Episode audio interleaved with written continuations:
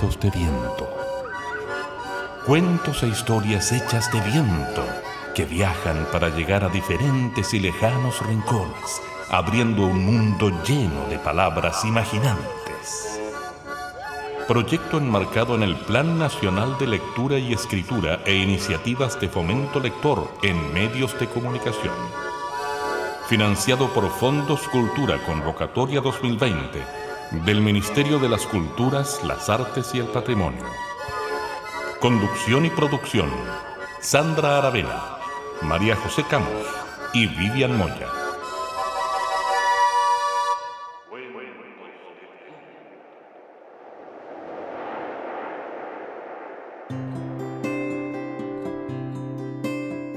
Damos inicio entonces a nuestro segundo programa de radiodifusión y podcasting de cuentos, cuentería, tradición y narración oral, Cuentos de Viento. Con la felicidad que aún nos sigue revolviendo el cuerpo, el corazón y las almas, les damos la bienvenida a dejarnos llevar por la imaginación y que nos permitan entrar en esos rinconcitos donde aún las historias no llegan o más bien llegan poquito. Hoy día les vamos a compartir historias, vamos a conversar un poquito y les vamos a regalar siempre una canción de un cantautor chileno. Les quiero hacer una pregunta. Vivi, ¿los cuentos cómo se mantienen vivos? Bueno, los cuentos tienen mucho de personas. Los cuentos en realidad son como nosotros. Em, transmiten identidad personal, colectiva, étnica, social. Como dice la canción de Guarda Barranco, em, esto es desde la persona hasta todo el pueblo, hasta el universo. Y mm, los cuentos tienen algo de un parpadeo. Alguien dijo por ahí que una novela es como una larga mirada y un cuento, en cambio, es como un parpadeo. Uno mira aquello y puede recordarlo todo de ese instante. Mm, ¿Y cómo se mantienen los cuentos? Se mantienen porque al generar identidad, como les decía, algo que nos es propio, entonces podemos repetirlos como si fueran nuestros y le vamos agregando y sacando aquello que es cada vez más relevante y va quedando la esencia. Y se repiten y se repiten y se multiplican y mientras más significativo es el cuento, más se mantienen. Hablan también, por ejemplo, de las emociones humanas, no solamente de lo que está ocurriendo. La rabia, por ejemplo uno puede decir un análisis profundo y empezar con que la rabia la consecuencia de la frustración, es categorizada, es desagradable, polifacética, no sé qué más, pero la parte en la historia en que es adrenalínica, en que aumenta la frecuencia cardíaca, en que te da recursos para ponerte de frente, todos hemos sentido eso alguna vez. Todos podemos identificarnos con la rabia. Y cuando entonces el cuento nos muestra, por ejemplo, esa ira que está en movimiento, nosotros sabemos que es real, que es sensible, que está metida acá adentro. Nos pone a todos en ese movimiento. Y así entonces es que cuando yo la recuento, cuento la historia, puedo entonces mantener en el tiempo esa emoción que es tan humana, esa cualquiera de las otras. Por ejemplo. Qué linda metáfora y, analogía acabas de hacer con los parpadeos del alma, ¿no? Qué bonito. José, ¿y quieres contar un cuento? Ay, después de lo que contaba la Bibi, claro, me, me parece que contar un cuento es sobre todo como un acto de amor. Es, sentirse regalado y regalar al mismo tiempo. Em, tengo la sensación de que cuando alguien cuenta un cuento es como si estuviera presente de otra forma, como si invitara a alguien a viajar a otro lugar, a presentar un espacio, personajes, situaciones. Es la posibilidad de viajar con otro, em, de vincularse a veces con otro o a veces incluso con uno mismo. Eso que decía la Vivi es tan bonito cuando uno se encuentra en el cuento o cuando el cuento te encuentra a ti. A mí me ha pasado, no, no estoy inventando. Es como si los cuentos estuvieran vivos. Entonces contar un cuento es una invitación tan, tan amorosa, encuentro yo. Por ahí yo he escuchado historias tan, tan interesantes de personas que se enamoraron de, de escuchar cuentos porque la persona que amaban se los contó, o un papá, una mamá, un abuelo, un profesor. Tengo la impresión que contar un cuento está siempre ligado al afecto, a lo que uno quiere o a quien quiere. Y por eso me imagino yo que se quedan ahí como guardados como, como tesoros y que a uno no lo abandonan nunca. Por eso me imagino también que los cuentos, hay cuentos que tienen 200 años, 300 años, no sé, no sé cómo, cómo, cómo nació el primer cuento. Incluso, José, te voy a contar que hay cuentos que tienen miles de años. Hay una historia, que es la historia más antigua que conozco, que seguramente hay muchas más, que tiene alrededor de 15.000 años sobre la Tierra. Vamos a compartir esta historia en alguno de los programas. Porque precisamente los cuentos nacen en alrededor del encuentro humano, cuando hombres y mujeres se quieren explicar eh, cosas que, que, sus conocimientos no le dan para explicarse. Imagínense, miles y miles de años atrás, eh, todos los días salía el sol, luego se escondía, salía la luna, y de ahí nacían las primeras historias, las primeras leyendas. Eh, el por qué los animales, hay algunos que vuelan y otros que reptan y otros que caminan, y empezaban entonces a surgir historias de, los cazadores que iban a buscar alimento para las tribus, y las abuelas que también inventaban historias para poder generar ese cariñito, esa identidad, eh, ese regalito que se daban todas las noches antes de dormir.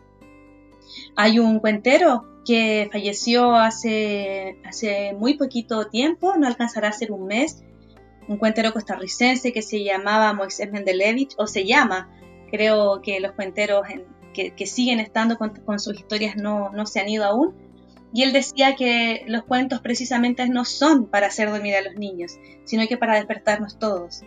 Y, ese, y ese nacimiento del despertar por los cuentos es quizá una de las cosas más poéticas y más humanas que encontramos alrededor de los cuentos.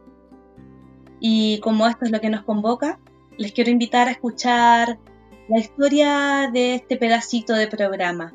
Desde Argentina, desde Bariloche, una cuentera maravillosa, hace 30 años más o menos que se dedica al oficio de contar historias, es además actriz, titiretera, gestora cultural, además es una mujer que ha sido capaz de eh, participar de las organizaciones de cuenteros en Bariloche, ha sido invitada a festivales internacionales en América Latina, en Europa también, y ha organizado también festivales internacionales en Bariloche, y desde allá nos llega esta primera historia.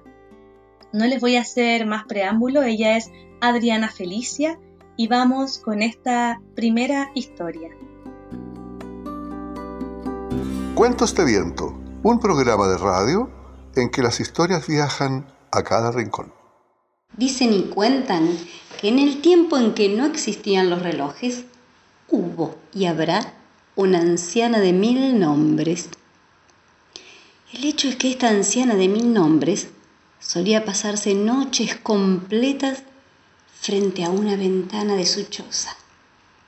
Desde esa ventana, la anciana podía mirar cómo por ese rinconcito se asomaba una estrella blanca. Y mientras la miraba, sus manos arrugaditas tejían y tejían. Tejía que te tejía, tejía una mañanita, y cuando el sol caía, tejía una nochecita. Dicen y cuentan que sucedió entonces lo que siempre sucede cuando vemos una estrella con el corazón. Anciana se preguntó cómo podía ser ella capaz de tejer un telar tan, pero tan maravilloso que pudiera abrigar a su estrella. Y luego de mucho pensar, decidió partir al lugar donde se resuelven todos los acertijos del mundo. Pero antes de partir, tomó su peine y comenzó a trenzar su cabello blanco. Luego se colgó el morral que ella misma había tejido y dentro del morral un enorme ovillo de color café. Y ahí, paradita en el umbral de su casa, comenzó a tejer un camino.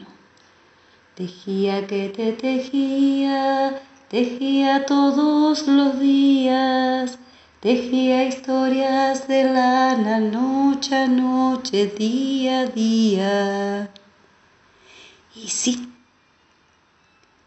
la anciana tejía y tejía, y mientras ella tejía que te tejía, el camino aparecía. Y mientras ella iba avanzando en su recorrido, las aves, los campesinos, las niñas la miraban pasar de lejos y decían, suspirando y pensando, ¡ahí va la tejedora! Y la abuela tejía que te tejía, porque a veces tejer el camino es la única forma de encontrar el camino. Y tejiendo y tejiendo la abuela llegó hasta el centro del mundo, que es el lugar donde se juntan todos los vientos del mundo. Los vientos, al verla llegar felices, la recibieron. Llegaron de todos lados. Llegaron los vientos de los bosques, los vientos de los desiertos, de la brisa del mar. Todos los vientos del mundo se fueron juntando. ¡Ay! celebraron felices la llegada de la abuela. Y celebraron tanto a su alrededor que terminaron destrenzándole el cabello. Incluso levantaron por el aire su morral. Y en medio de esa fiesta, la anciana preguntó, pero preguntó con el corazón, ¿cómo puedo ser yo capaz de tejer un telar tan maravilloso que logre abrigar a la estrella que amo. Y los vientos al, al, escucharla le respondieron, pero le respondieron en el lenguaje de los vientos, que solamente lo entienden las abuelas. Y los vientos le dijeron que para tejer un manto tan maravilloso, tenía que tejerlo con los sueños de todos y que no podía faltar el sueño de nadie. Así que, con ese secreto en el corazón, la abuela decidió retomar su camino a la choza. Pero antes de que se fuera, los vientos le regalaron cinco billos de hilo. Uno del color de la libertad otro con los colores de la creatividad, la tercera con el color de la alegría, la cuarta madeja con el color de la intuición y la última el color de la colaboración. Y ahora sí, ahora sí que sí. Con los cinco billos guardados en su morral, la anciana decidió retomar el camino a su choza. Pero claro, para poder volver a su choza, tuvo que destejer el camino que había tejido. Y mientras iba destejiendo y volviendo, en el camino todos los campesinos, las niñas, las aves la miraban pasar y entre suspiros decían, ¡ahí va la tejedora! Y esa misma noche, en la casa la anciana se dispuso a tejer una urdimbre, que la urdimbre es la base y sostén de todos los telares. Tejió la urdimbre con los cinco ovillos que le habían regalado. Y cuando terminó, abrió la ventana de su choza para esperar a su estrella. Pero, como tal vez podrán imaginarse, algo mágico sucedió. De pronto por la ventana de la anciana comenzaron a entrar hilos de colores. Muchos, pero muchos hilos de colores. Eran los sueños de la gente. Y eran rojos los sueños de los enamorados. Amarillos los sueños de las niñas. Verdes los sueños de los bosques. Azul los sueños de las campesinas. Plateados los sueños de los abuelos, blancos los sueños de los animales. Y así fueron entrando hilos, hilos, hilos de colores con los sueños de todos. Y la abuela, la abuela tejió y tejió y tejió con cada hilo y tejió toda la noche. Tejía que te tejía, tejía una mañanita y cuando el sol caía, Tejía una nochecita y la abuela siguió tejiendo y tejiendo y tejió el telar más hermoso que jamás se pudieron imaginar. Y un segundo antes de que llegara el amanecer, el telar estaba terminado.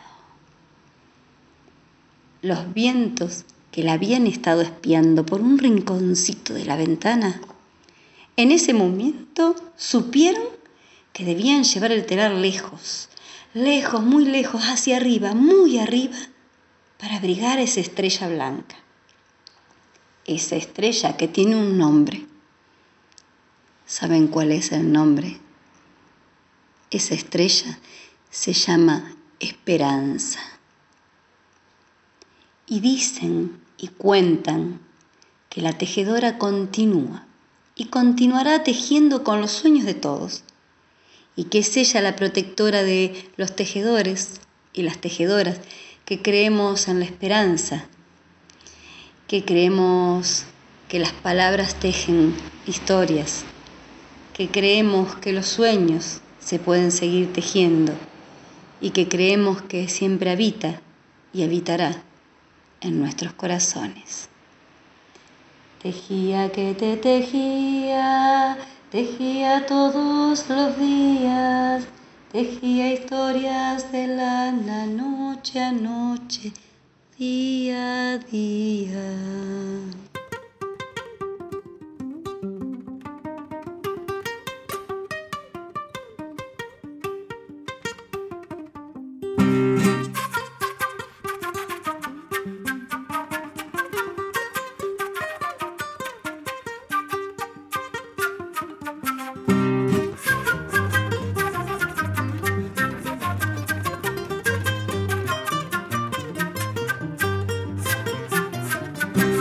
Carnavalito del cien pies, mueve las patitas siempre de diez, baila que baila sin un traspié, baila al derecho, baila al revés.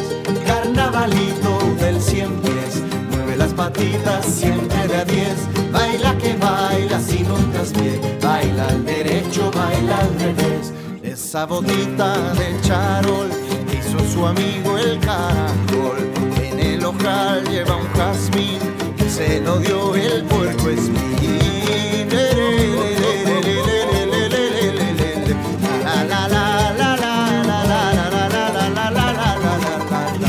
Carnavalito del cien pies, mueve las patitas siempre de diez, baila que baila sin un traspié, baila al derecho, baila al revés. Carnavalito del cien pies, mueve las patitas siempre de diez, baila que baila sin baila al. Ese ponchito de algodón hizo su amigo el moscardón. Grande le queda el pantalón, se lo ha prestado el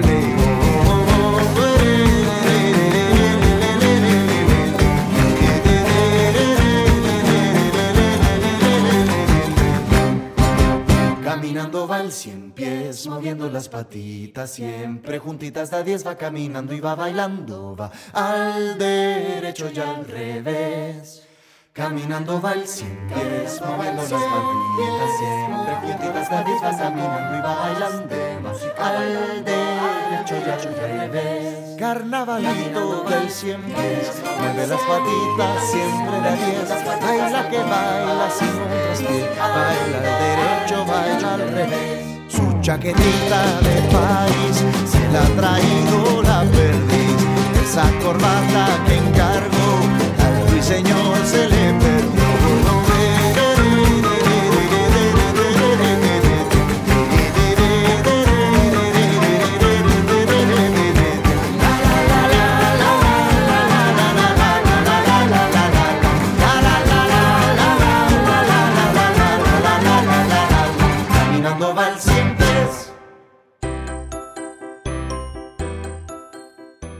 Y acabamos de escuchar esta hermosa canción de Nano Stern.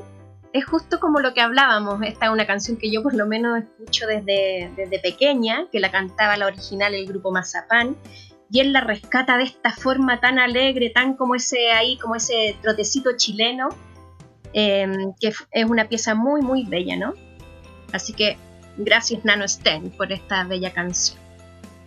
Es una canción con mucha raíz nortina, eh, de la nación altiplánica, dirían nuestros hermanos del norte.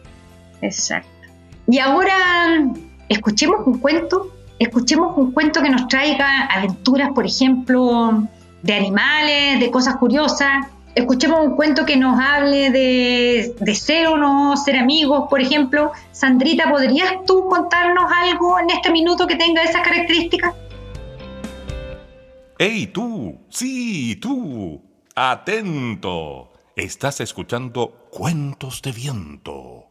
Historias de aquí, de allá y quizás mm, del más allá. ¿Quién sabe? La historia del por qué la serpiente y la rana nunca fueron amigas. Los atardeceres en la selva africana son un espectáculo maravilloso. Mientras el sol se esconde allá en el horizonte del cielo, se pinta de los colores más hermosos. El fucsia, el dorado, el ocre, el rosado, el violeta, el turquesa, el blanco, el plateado. Y en la rama más gorda de ese árbol está la serpientita, tomando el sol y mirando el atardecer. Es que la serpientita cree que ese es el único minuto divertido de la vida, porque está tan aburrida de reptar todo el tiempo de allá para acá, de acá para allá, de allá para acá, de allá para acá, que está francamente aburrida. Y, claro, a veces también se inventan algunos juegos divertidos entre las serpientitas como quién se toca más rápido la punta de la nariz con la punta de la cola, pero eso tampoco le parece divertido. En cambio, estar allí le parece que es el momento más lindo de la vida. Allí estaba, mientras la luz y los colores del cielo se le reflejaban en la piel, brillando con todos los colores, concentrada en esa maravillosa puesta de sol y ese silencio infinito, cuando algo la interrumpió. ¿Quién eres tú? ¿Qué haces ahí? La serpiente alerta. Ojos abiertos, lengua afuera. ¿Quién habla? ¿Quién me habla? Aquí abajo, aquí abajo estoy. ¿Quién eres tú? Serpientita miró y era muy divertida.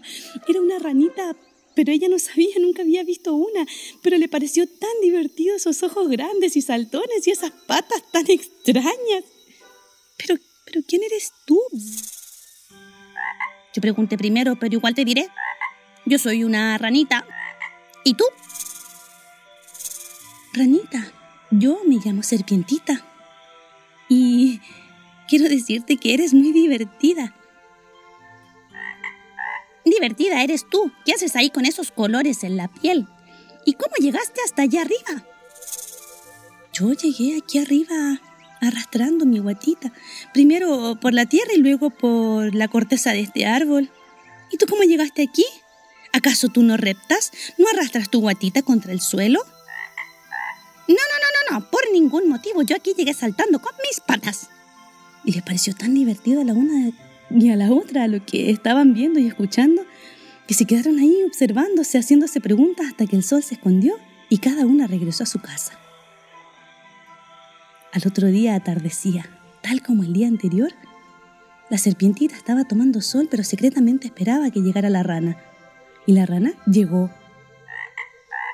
¿De nuevo estás ahí? Sí, este es mi lugar favorito. ¿Sabes? Voy a bajar. ¿Te gustaría que conversáramos y jugáramos? Claro que sí, a eso vine. La serpiente bajó y comenzaron a mirarse por todos lados, a tocarse, a olfatearse. Eran tan divertidos estos bichos raros. Hasta que se les ocurrió una idea maravillosa. ¿Qué tal si la serpientita le enseñaba a reptar a la ranita y la ranita le enseñaba a saltar a la serpientita? ¡Claro! Que era tremendo juego y les pareció tan divertido y pasaron mucho rato, todo el rato del atardecer, enseñándose a reptar y a saltar. Y la serpientita le decía a la rana, es muy fácil, solo tienes que pegar tu guatita a la tierra y moverte como si fueras el viento. Y la ranita, con las patas en el suelo, la guatita en la tierra comenzaba a moverse de una forma tan divertida que apenas podía avanzar un poco. Muy fácil saltar, solo tienes que levantar un poco tu guatita y darte un impulso con las patas traseras. La serpientita lo intentaba. Sus saltos eran torpes, pero se veían tan divertidas. Y lo pasaron tan bien que entró la noche y seguían allí jugando. Cuando se dieron cuenta, rápido se fueron las dos a toda velocidad de vuelta a sus casas. Sus padres estarían muy preocupados. En efecto, cuando Ranita llegó a su casa, sus padres estaban entre furiosos y preocupados.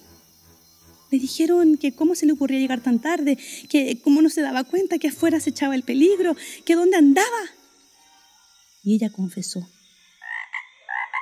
Estaba en la selva jugando con mi amiga la serpientita. En ese mismo momento, en la casa de la serpiente, los padres de la serpientita le decían lo mismo, que cómo no se daba cuenta que afuera de la selva era muy peligrosa, que tenía que llegar temprano a casa, que tenía que cumplir su compromiso, que acaso en qué estaba. La serpientita lo confesó, que estaba jugando con la ranita. Se hizo un silencio sepulcral en esa selva. Los padres de la ranita le dijeron que cómo era posible, que acaso ella era tan insensata y no sabía que las serpientes siempre han sido venenosas, que pueden abrir un hocico tan grande y comerse a cualquier bicho y matarlo, que son, que son víboras, que, que son peligrosísimas, que les prohíben estrictamente volver a verse con ese bicho tan feo. Y los padres de la serpientita le dijeron que cómo no sabía que las ranas eran una familia arrogante, que siempre habían querido ser los reyes y reinas del charco, que siempre habían querido tener todo bajo su posesión, que eran gente muy vanidosa y que le prohibían estrictamente volver a juntarse con la ranita. Ambas, cada una en su casa, serpientita y ranita, estuvieron despiertas toda la noche. Habían quedado de juntarse al otro día, al atardecer, para terminar este juego tan divertido y ahora no podrían llegar a su compromiso. Así fue. Cuando estaba llegando el atardecer y los colores se vestían en el cielo, Serpientita estaba sobre su rama favorita. Desde lejos vio a Ranita, pero no se acercaron. La rana tenía en su cabeza el pensamiento de que la serpiente podía herirla, envenenarla, incluso comérsela entera. Y la serpientita tenía en su cabeza el pensamiento de que la rana podía ser muy arrogante, vanidosa. Y se quedaron allí, a lo lejos mirándose, mientras el sol se escondía detrás del último rinconcito de la selva. Cuando eso sucedió, se miraron por última vez y en un gesto todavía incomprensible se fueron, serpientitas saltando de una manera muy graciosa hasta su casa, y la ranita reptando de una manera muy torpe hacia la suya. Esa noche cayó la noche y se hizo la oscuridad. Y serpientita y ranita nunca volvieron a encontrarse.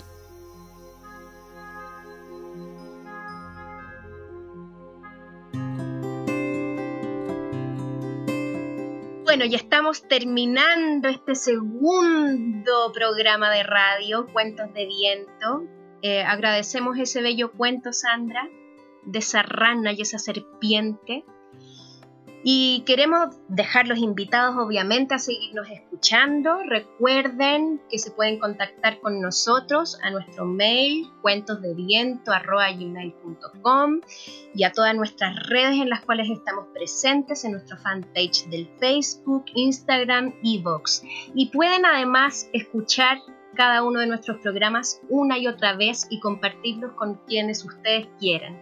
Ya saben que contar cuentos es un acto de amor, así que pueden distribuirlo por donde ustedes quieran.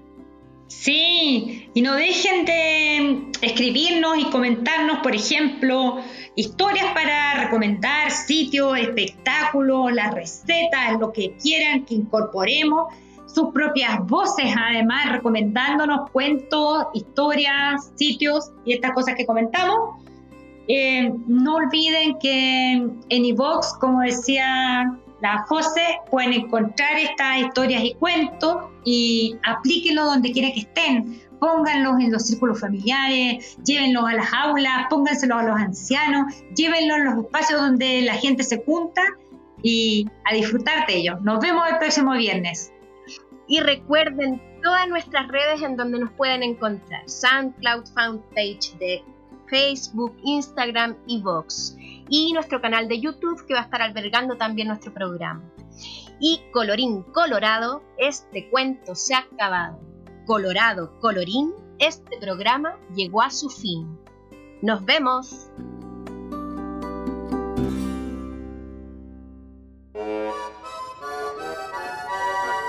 Gracias por acompañarnos en este viaje lleno de historias y palabras.